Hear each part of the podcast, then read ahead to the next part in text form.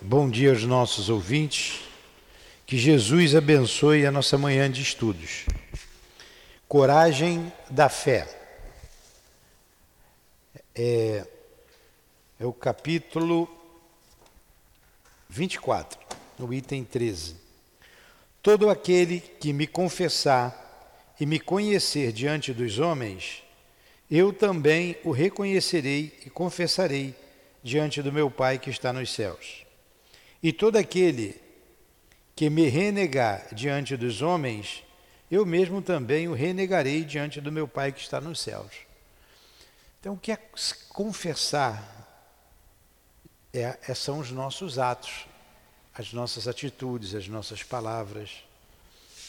Renegar também com as nossas atitudes, as nossas palavras. E aqui estamos, Jesus inicialmente por palavras confessando que tu és o nosso guia e modelo e ajuda-nos a segui-lo em nossas atitudes, em nossas palavras,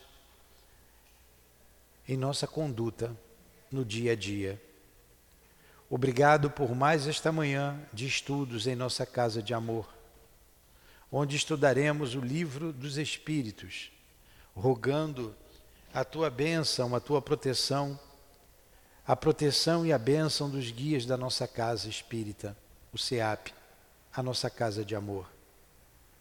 Que seja então em nome do altivo, da direção da nossa casa, em nome das nossas irmãs queridas, em nome de Eurípides Barçanufo, o nosso patrono, em nome do amor, do nosso amor, do teu amor, Senhor.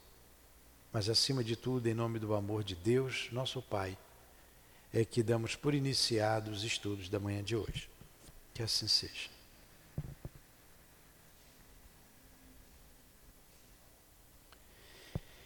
Então vamos, sob as bênçãos de Deus, continuar o nosso estudo, que a gente já vai entrar na questão número um. Né, nós terminamos ali a, a. Coloca o microfone, já está ali. O prolegômeno muito, foi muito bom, né? A introdução. Então, pergunta número um.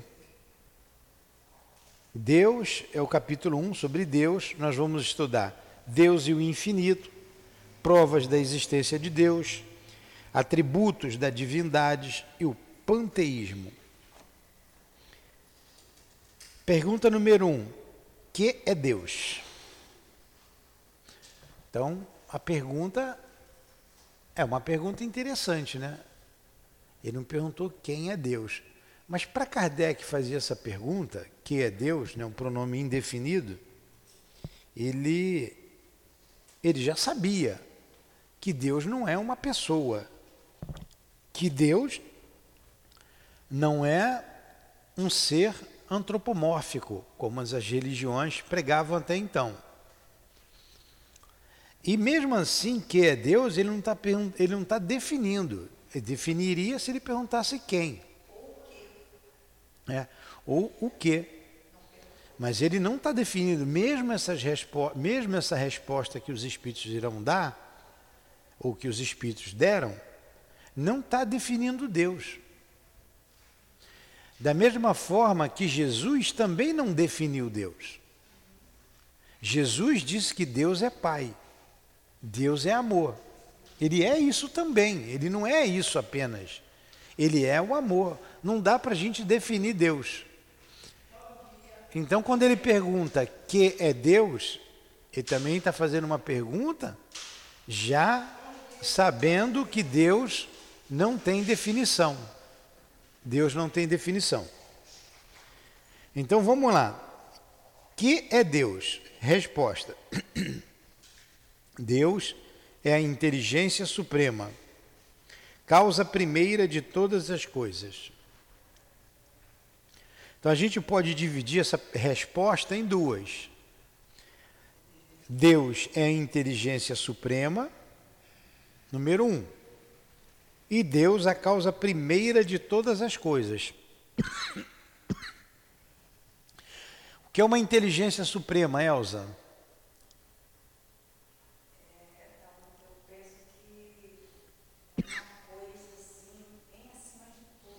É o que está acima de tudo. É. Acima de tudo. Acertou, ganhou uma estrelinha. É o que está acima de tudo. É. É, é raciocínio, está acima de tudo. Ele é o supremo. E a causa primeira de todas as coisas, a causa de tudo que existe no universo é Deus. A, a, a, as causas são materiais, os mundos, é, tudo que é material está nessa causa primeira, e também as inteligências, os animais, os homens, as plantas, ele é a causa de tudo. Vocês sabiam que o homem não consegue reproduzir em laboratório é, uma grama, criar uma grama, um mato qualquer, um, ele pode reproduzir, pode, né? A partir daquele princípio, ele fazer é, modificações genéticas, pode. Mas ele não cria. Ele não cria soja. Tem a soja geneticamente, a gente sempre fala modificada. Tudo bem. Mas ele partiu de algo já criado. O homem não cria uma, uma minhoca. Ele não cria nada.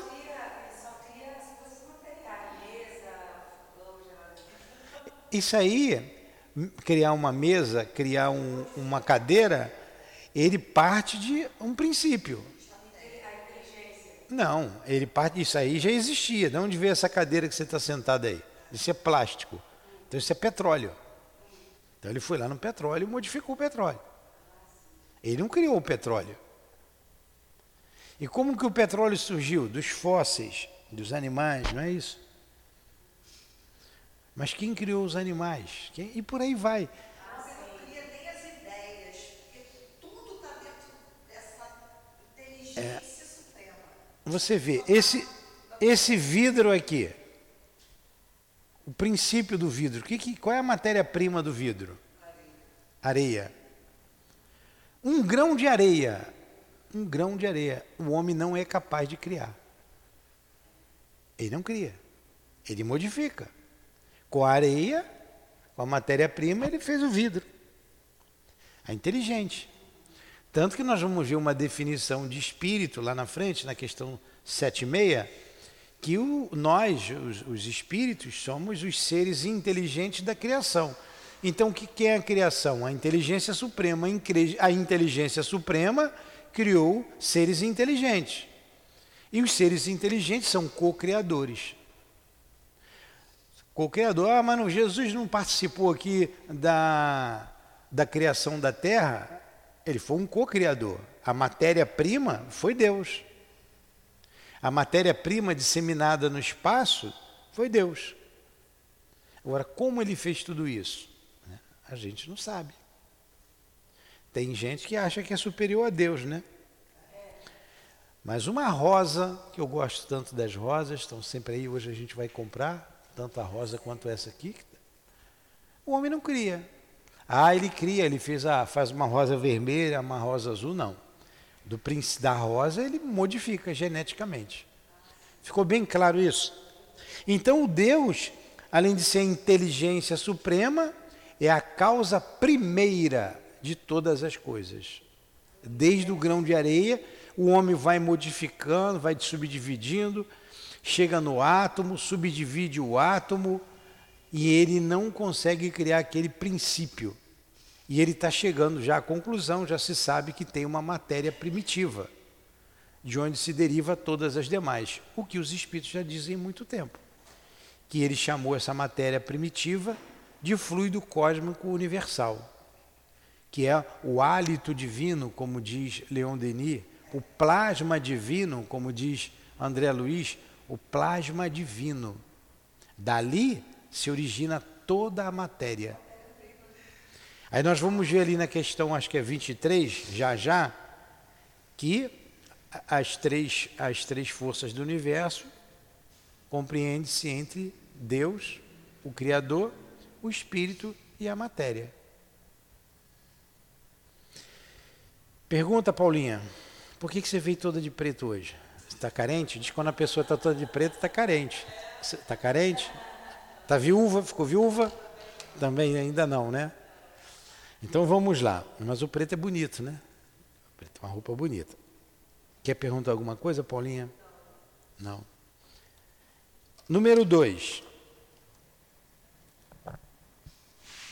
Um detalhe. Quem viu aquele filme do Kardec, e a gente também vê isso em obras póstumas, ali está bem, bem resumido no filme, pega uma porção de coisas que a gente não tinha pesquisado ainda, mas quando a gente estuda a revista Espírita, Obras Póstumas, ele coloca isso lá. A doutrina espírita ela tem a característica universalista porque ela veio, está no Evangelho, ela não veio de um homem, não veio de um espírito. Foram vários médiums, vários espíritos em diversos lugares diferentes. Por isso que deu esse caráter universal da doutrina espírita. E essa questão aqui, Deus e inteligência suprema, causa primeira de todas as coisas, essa resposta veio de vários lugares do mundo. Está lá no filme de Kardec. Logo no início ele explicando. Por vários médiums. Que coisa interessante, né? E quando bota entre aspas, ele está falando aqui. Toda vez que ele coloca entre aspas, é a resposta própria, do jeito que foi dada pelos Espíritos. É. Não tem interferência dele. Ele diferencia aqui. É. Então essa, essa resposta veio de diversos lugares. É,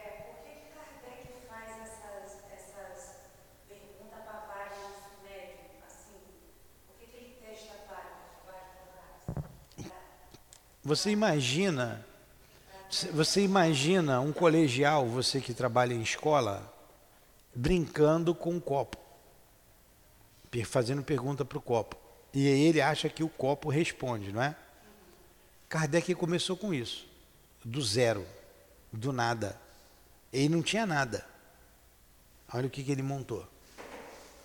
É, em- e os espíritos se manifestavam em diversos lugares, como está no Evangelho, por ordem de Deus, as portas do mundo invisível foram abertas para o abertas para o homem.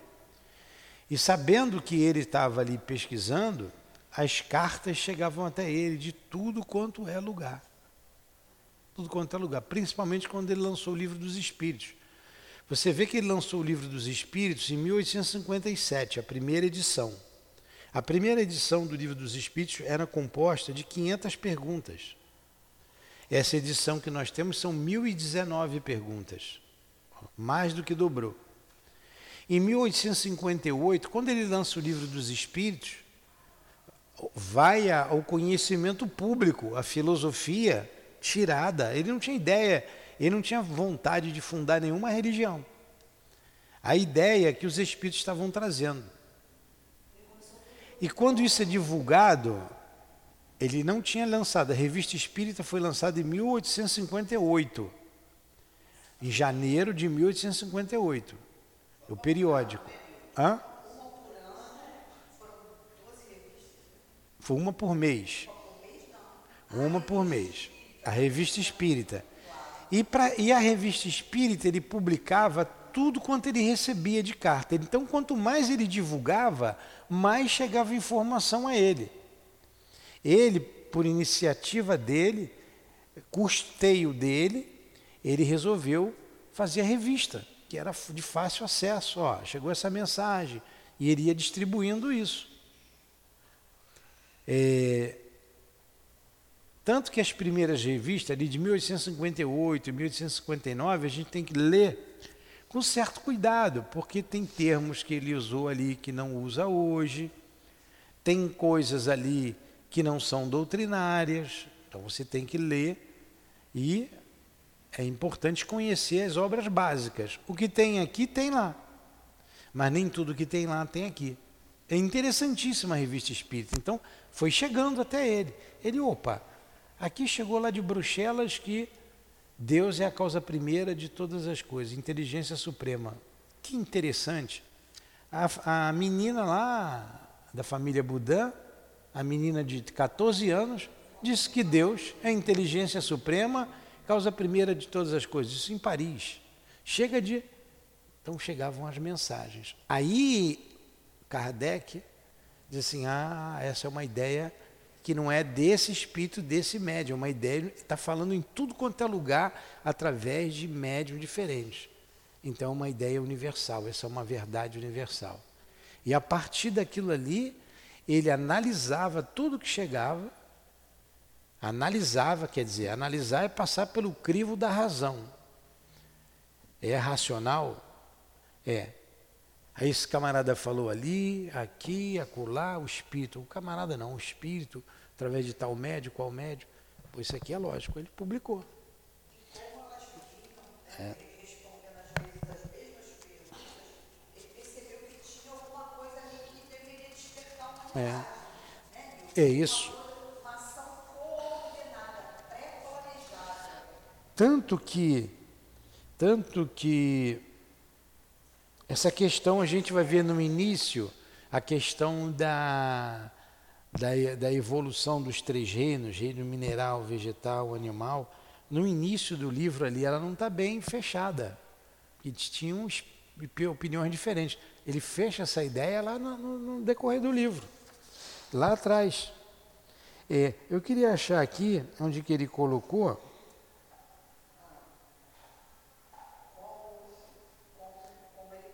É, que essa, essa obra aqui.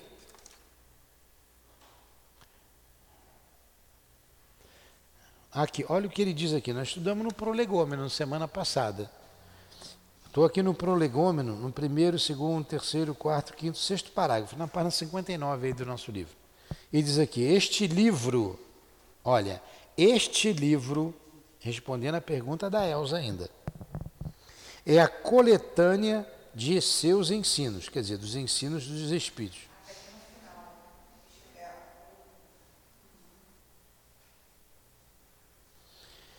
Foi escrito por ordem e mediante o ditado de espíritos superiores, para estabelecer os fundamentos de uma filosofia racional, livre dos preconceitos do espírito de sistema. Nada encerra que não seja a expressão do pensamento deles e que não tenha sido submetido ao seu controle. Tudo aqui, os espíritos controlaram tudo aqui. A ordem e a distribuição metódica das matérias, assim como as notas e a forma de algumas partes da redação, constitui a obra daquele que recebeu a missão de publicá-lo. Então, ele colocou em ordem a ordem das matérias, as notas, algumas partes da redação, mas tudo que está aqui é ensino dos espíritos. É, Tudo passou pelo, pela, pela, pelo, pelo crivo deles. No Evangelho, ainda respondendo aqui a, a nossa amiga, porque isso é boa, a pergunta dela é boa, que a gente vai solidificando essas ideias em nós. Deixa eu ver se eu acho aqui no, no, no Evangelho. Está aqui.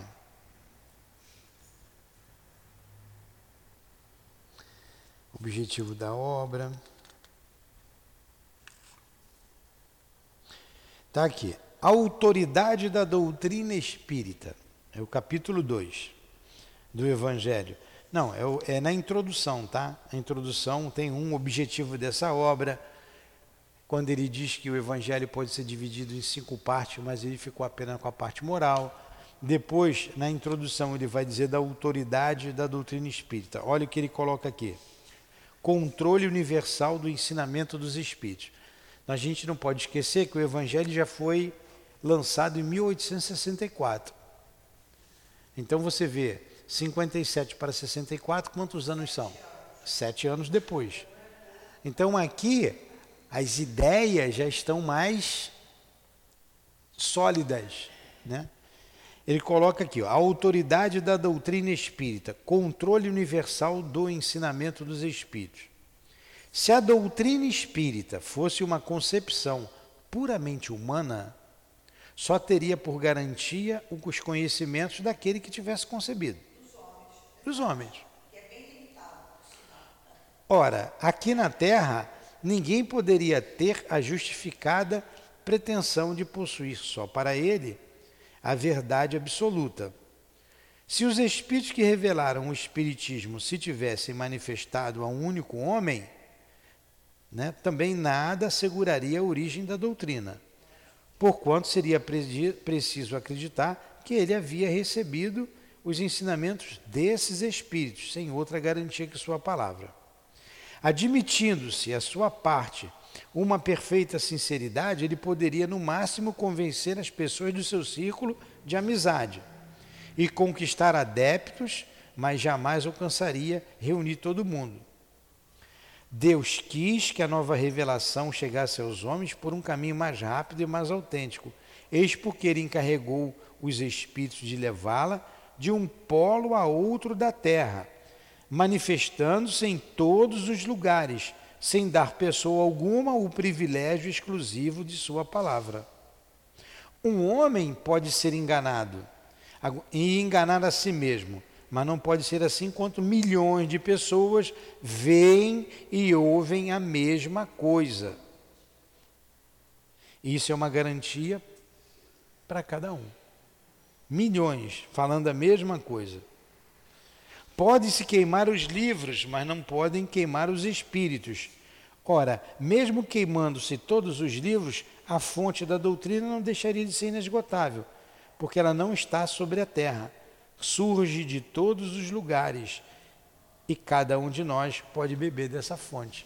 Olha aí o caráter universal dos espíritos.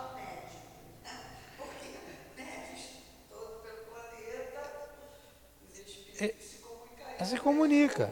É. Lá, lá na, na, frente, ele diz assim: ó, é, é, o Espiritismo não tem nacionalidade, está fora de todos os cultos particulares. Depois ele diz assim: esta universalidade do ensino dos Espíritos fez a força do Espiritismo. Não é um único homem. Você tem ideias, eu não, eu não conheço, eu não estou falando nem mal nem bem.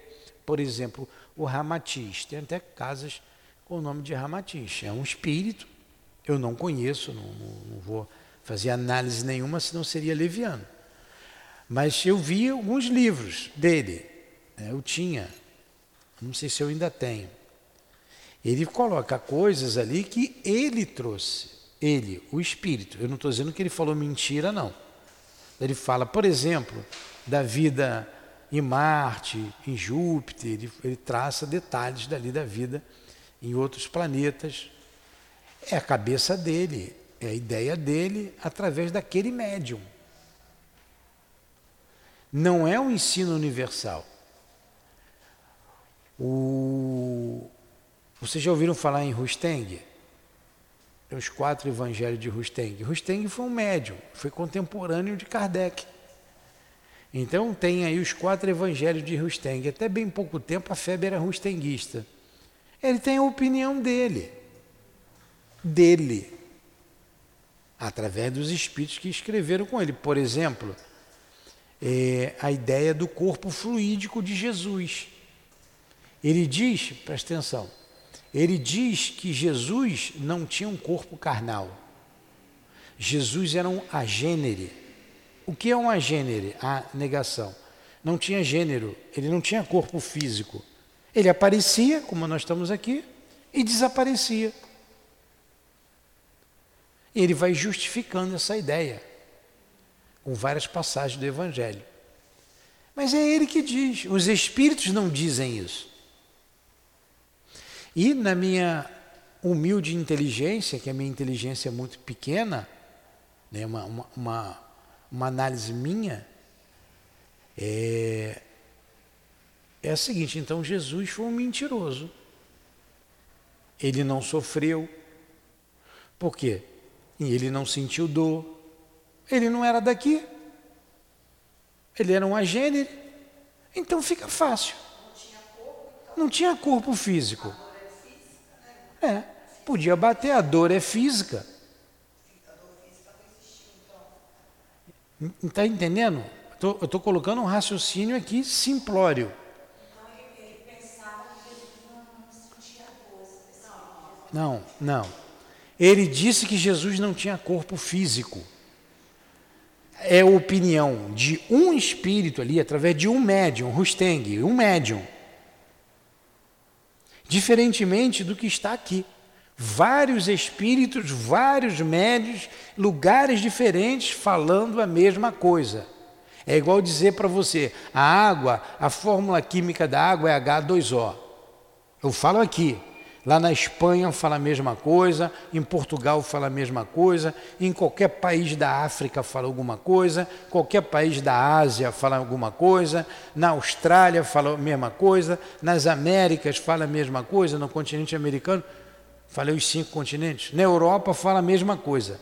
Aí você vai analisar, realmente, são duas moléculas de hidrogênio mais uma dois átomos de hidrogênio mais um átomo de oxigênio forma a molécula da água.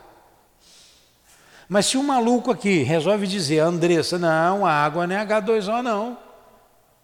A água é, é C2 mais O3. A opinião dela. Aí a gente vai analisar, vai passar pela lógica, pô, ela está doida. Como é que ela está dizendo isso? Então foi isso que aconteceu. É, é, é, são ensinos morais que passou pelo crivo da razão. Ele trouxe como a primeira questão essa primeira resposta no próprio filme de Kardec, que eu aconselho vocês assistirem. Logo no início ele coloca isso, feliz da vida, num quadro. Né? Assim está o filme, né?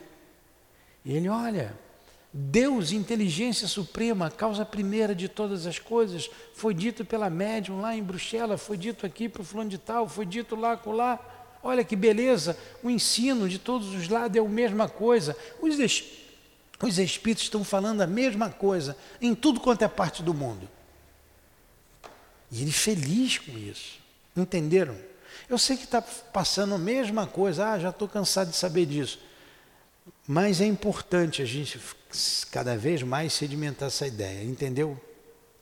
Então vamos lá. Pergunta número 2. que se deve entender por infinito? O que não tem começo nem fim. O desconhecido. Tudo que é desconhecido é infinito. Olha só a inteligência de Kardec. Ele faz essa pergunta, mas objetivando a outra. Objetivando a outra pergunta. É, que diz o seguinte: ele faz a seguinte pergunta. Então poderia ser dizer que Deus é infinito? Olha o que ele diz aqui: infinito, e essa questão de infinito, espaço, tempo, ele vai explicar melhor na Gênese. A Gênesis já foi lançada em 1869. Aí ele vai explicar bem isso, o que, que é infinito, o que, que, o que é espaço, o que, que é tempo, que nós estudamos aqui hoje, né? Eu de novo trouxe o livro errado, é esse mesmo hoje, o céu e o inferno? Ah, é a Gênesis. É. Eu sempre pego errado. A gente vai estudar aqui. Aí semana passada, bota lá, Andressa, por favor. Só trocar. Obrigado.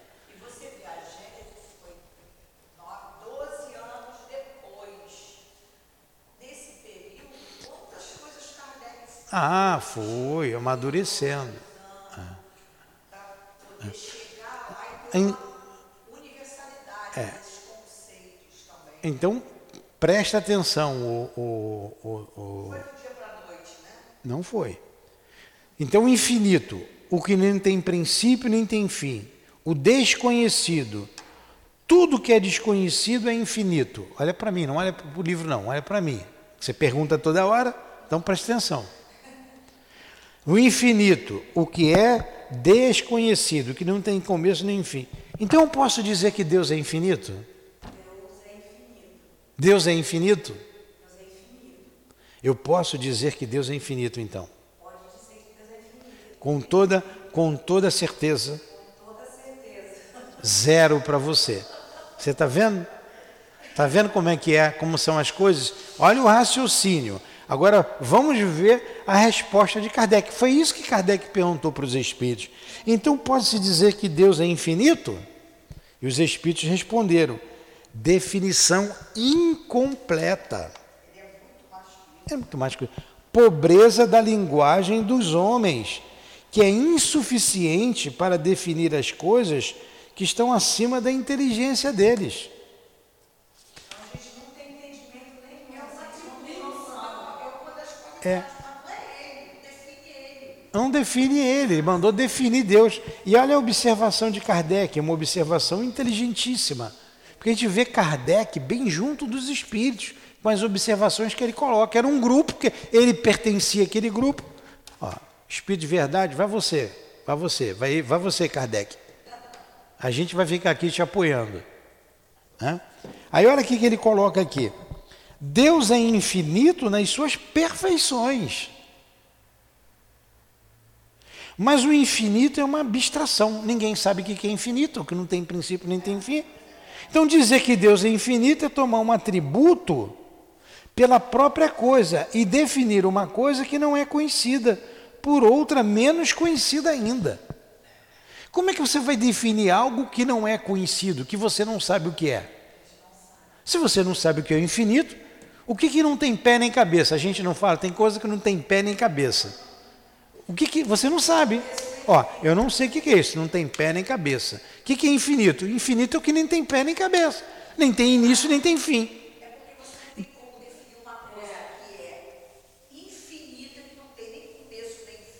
Mas é real. É, e que é real. E que é real. Então não dá para dizer que Deus é infinito. Não dá para definir uma coisa infinita Porque É. ele tentou foi entender melhor a resposta que os espíritos deram na primeira pergunta. Isso que ele tentou fazer. Se Deus é inteligência suprema, a causa primeira de todas as coisas, então Deus pode ser infinito, Deus é infinito. Ele foi complementando. Não, não é isso. Não é isso. Não é isso. Entenderam? E essa questão de Deus fica assim para a gente. A gente começa já a, a saber, tem alguma coisa, Deus é, Deus existe, Deus, Deus é, mas eu ainda não consigo compreendê-lo. Porque é limitada, a mente é limitada. Pois é, mas ele vai dizer ainda, ele vai dizer ainda por que, que a gente não compreende Deus.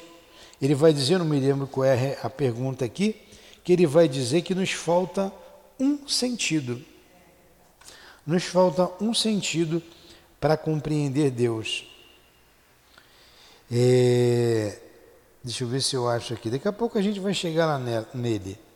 Nos falta um sentido. É como se faltasse alguma coisa fundamental para compreender Deus. Que sentido é esse? Queremos que seja, pelo que a gente vem estudando, o amor.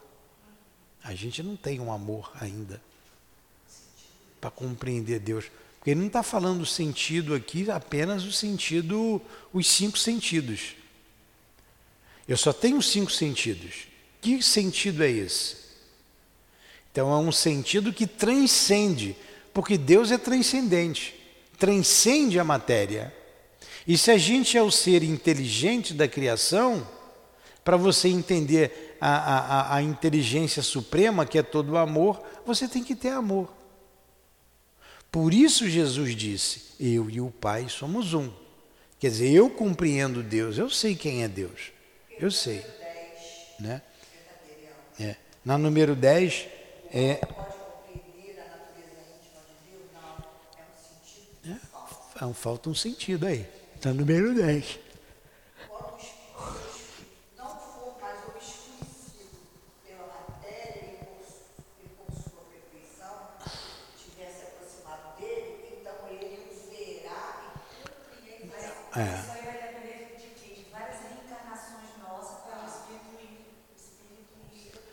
Tem muito feijão com arroz pela frente.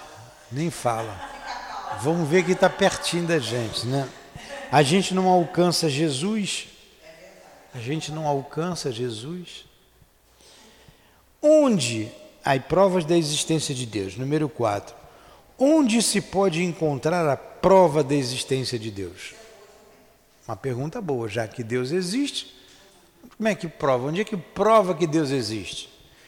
Aí diz assim: num axioma que aplicais às vossas ciências, não há efeito sem causa.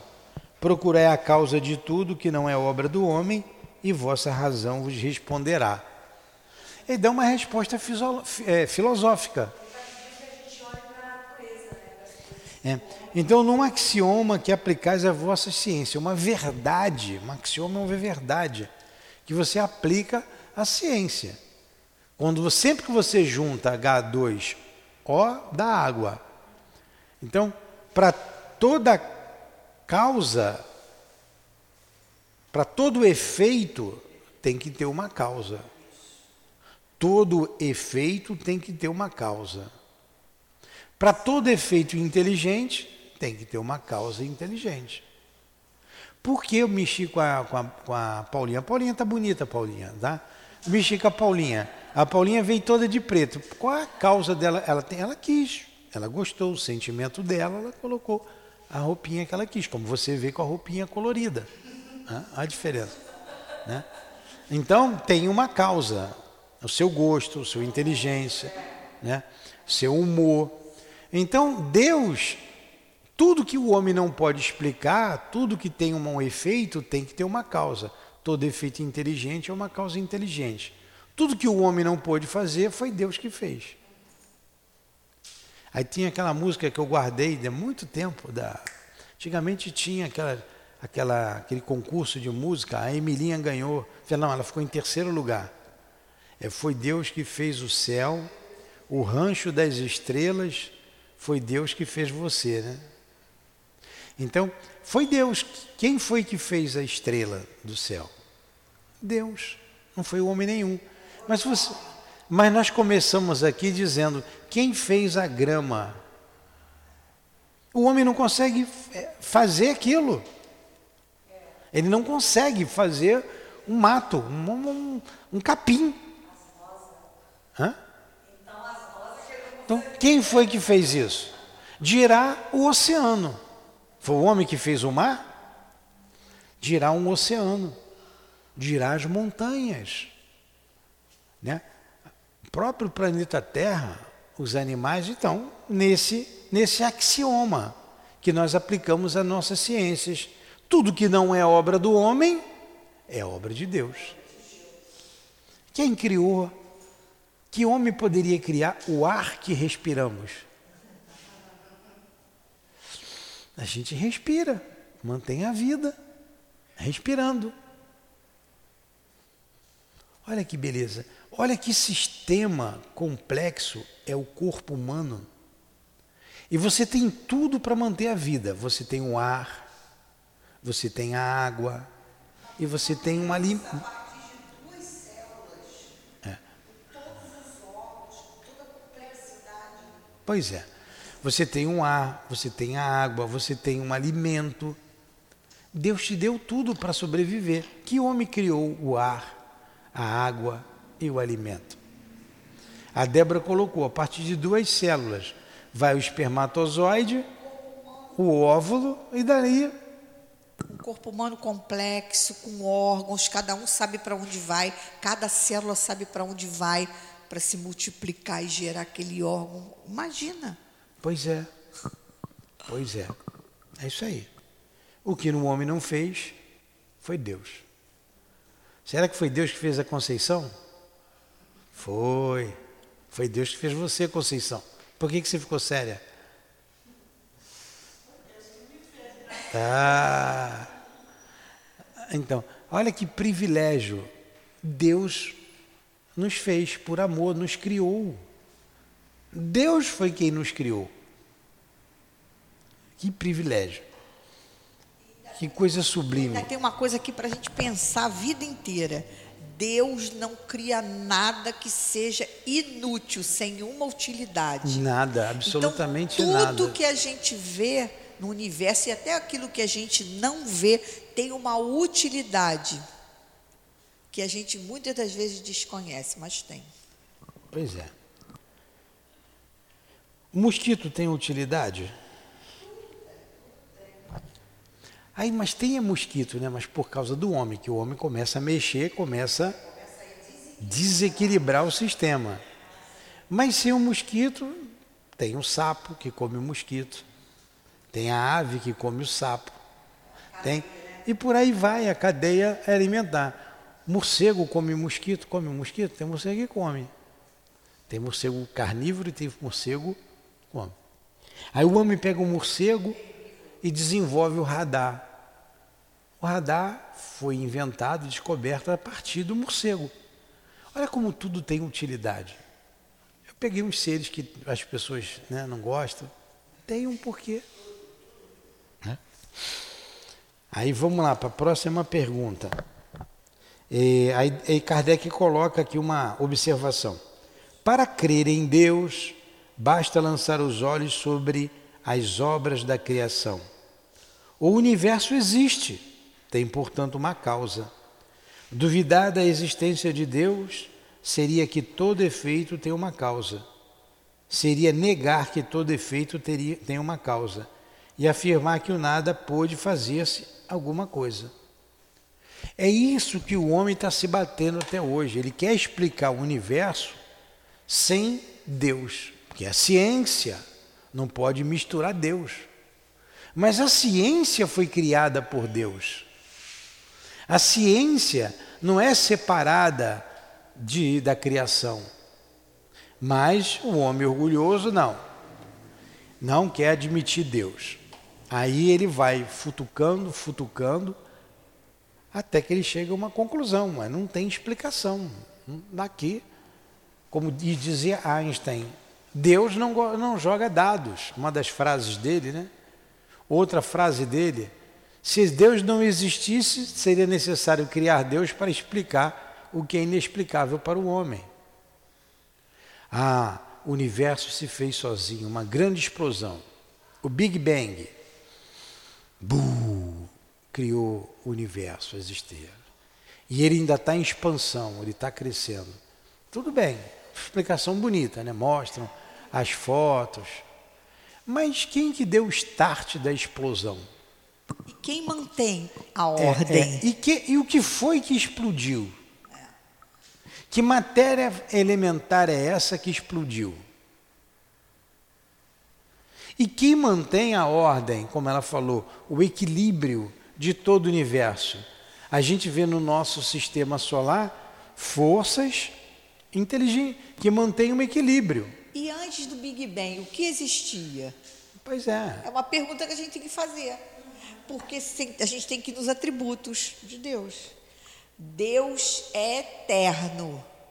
Então ele sempre existiu. E o universo tem um começo. O Big Bang. E antes, Deus já existia? Deus está sujeito às- ao universo? A, condicionado a existir ah, depois Senão o universo? seria Deus. É. Olha só, Essa é porque uma senão você ia fazer a mesma, ia fazer a seguinte pergunta: então quem criou Deus? Porque nós não temos, por isso nós não temos capacidade de entender isso. O livro está aqui porque alguém fez o livro, alguém, tudo que está aqui alguém fez. Tudo para a gente tem um princípio, é mensurável. Quando a gente for estudar ali a matéria, entrar na matéria, ele vai fazer uma pergunta interessante. Matéria é tudo aquilo que tem eh, dimensão, profundidade, que a gente pode pegar, mensurar, ele vai dizer assim, do vosso ponto de vista, sim. Agora, existem estados da matéria que você não conhece. Então a gente desconhece, fica, fica, vai fundir o nosso cérebro. Então quem foi que criou Deus? Ele não pode surgir sozinho. Tudo bem. Então quem criou Deus é um Deus mais poderoso do que esse Deus. Correto? Então esse Deus mais poderoso desse Deus é Deus. Aí você vai perguntar: quem foi que criou esse Deus poderoso que criou Deus? A quem nasceu primeiro, o ovo ou a galinha? Tem aquela propaganda do biscoito também, né? Então a gente não, não- a gente não tem capacidade para isso. Deus não está sujeito à matéria. Não está sujeito à matéria, porque ele não é matéria, ele é inteligência. E na pergunta número 10 ele vai dizer que nos falta o sentido para isso, para compreender isso. A gente não tem. Tá difícil essa aula? Eu fui a um enterro familiar, eu fui a um enterro, né? que Foi familiar. E eu nunca tinha ido no enterro. Só vi isso pela televisão, pessoal.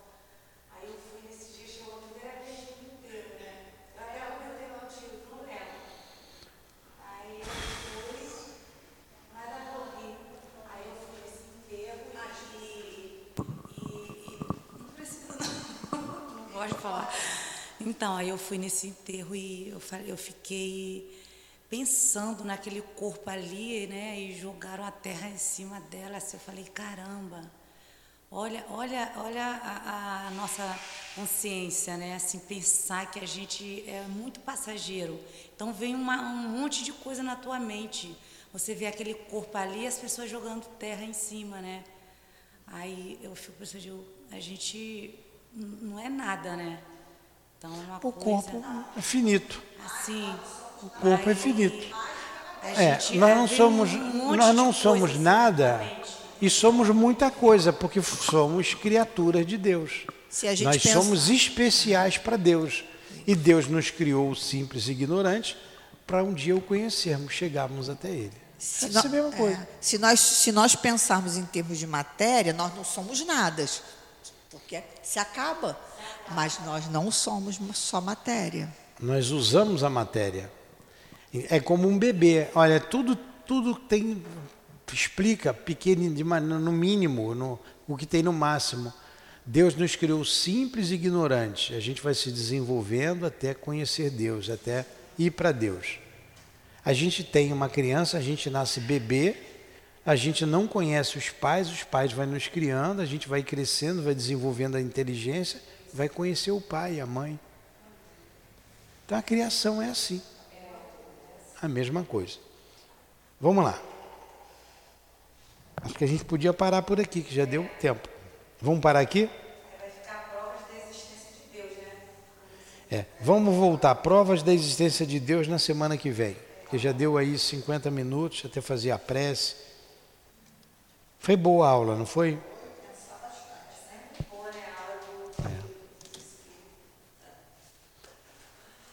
O livro dos Espíritos é muito bom, eu já venho feliz para cá. Tem uma. Deixa eu ver se está aqui. Eu gosto muito da oração que Eurípides Barçanufo escreveu, mas tem que ter um dicionário para você entender aquela prece. Sempre ela vem na minha cabeça. É, prece de Eurípides Barçanufo sobre Deus. Não. De acordo com o recanto das letras, Acho- vós que vos revelais pela natureza, vossa filha e nossa mãe, reconheço-vos eu, Senhor, É esse aqui mesmo. Eurípides diz assim: vocês me perdoem um pouquinho compridinha, mas é tão bela. Olha o que esse espírito, o nosso patrono, esse espírito de escol elevadíssimo que veio à Terra, fala sobre Deus. Deus, vós que vos revelais pela natureza, vossa filha e nossa mãe. Reconheço-vos eu, Senhor, na poesia da criação, na criança que sorrir, no ancião que tropeça, no mendigo que implora, na mão que assiste, na mãe que vela, no pai que instrui, no apóstolo que evangeliza. Deus, reconheço-vos eu, Senhor, no amor da esposa, no afeto do filho, na estima da irmã, na justiça do justo, na misericórdia do indulgente, na fé do ímpio, na esperança dos povos, na caridade dos bons, na inteireza dos íntegros. Deus, reconheço-vos eu, Senhor, no estro do vale, na eloquência do orador, na inspiração do artista, na santidade do moralista, na sabedoria dos filósofos, no fogos, nos fogos do gênio.